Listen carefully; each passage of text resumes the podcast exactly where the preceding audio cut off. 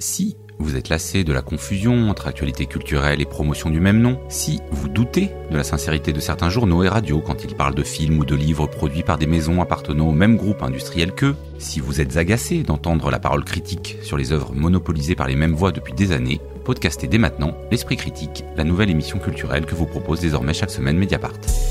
L'Esprit Critique.